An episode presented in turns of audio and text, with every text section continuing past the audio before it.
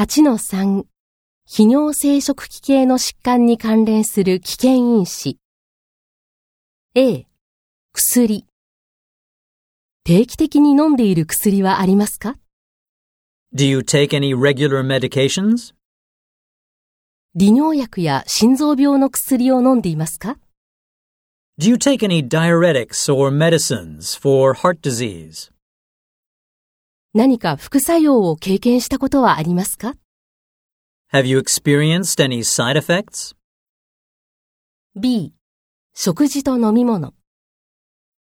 どのような食事をされていますか What is your diet like? 普段の日にはどんなものを食べますか What do you usually eat in a normal day?